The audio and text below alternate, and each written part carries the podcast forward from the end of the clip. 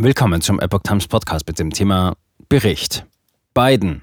Keine Raketensysteme für Kiew mit großer Reichweite. Ein Artikel von Epoch Times vom 31. Mai 2022. Einem Bericht zufolge soll die US-Regierung erwogen haben, Raketensysteme, die Geschosse über bis zu 300 Kilometer abfeuern können, in die Ukraine zu liefern. Das sei nicht geplant, sagt nun der US-Präsident. Die US-Regierung will keine Raketensysteme an die Ukraine liefern, die eine Reichweite bis nach Russland haben. Man werde keine Raketensysteme in die Ukraine schicken, die russisches Territorium treffen könnten, sagte US-Präsident Joe Biden am Montag in Washington auf eine entsprechende Frage von Reportern. Der Fernsehsender CNN hatte vor wenigen Tagen unter Berufung auf Beamte berichtet, die US-Regierung erwäge, fortschrittliche Mehrfachraketenwerfer mit hoher Reichweite in die Ukraine zu schicken.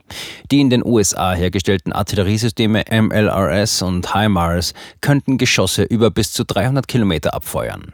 Die Ukraine habe um diese Art von Waffen gebeten, hieß es weiter. Allerdings sei die US-Regierung zögerlich, da befürchtet werde, dass die Ukraine die Raketensysteme für Angriffe auf russisches Gebiet nutzen könnte. Es stelle sich daher die Frage, ob dies eine russische Vergeltungsmaßnahme gegen die USA zur Folge haben könnte. Graham. Entscheidung ist Verrat an der Ukraine. Der prominente republikanische Senator Lindsey Graham reagierte mit scharfer Kritik auf Bidens Äußerung. Die Entscheidung der Regierung, diese Waffen nicht zu schicken, sei ein Verrat an der Ukraine und der Demokratie selbst, schrieb Graham auf Twitter.